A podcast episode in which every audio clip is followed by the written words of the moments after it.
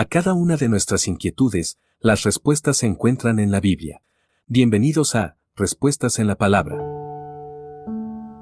Promesas eternas.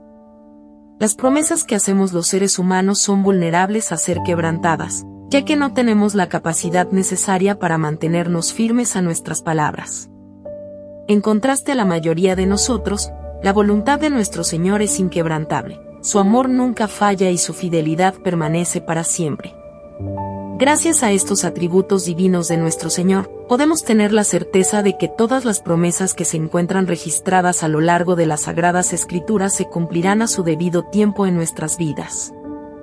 Por eso no debemos perder la esperanza del cumplimiento de esas promesas, y aún más del cumplimiento de la promesa de vida eterna en el reino de los cielos.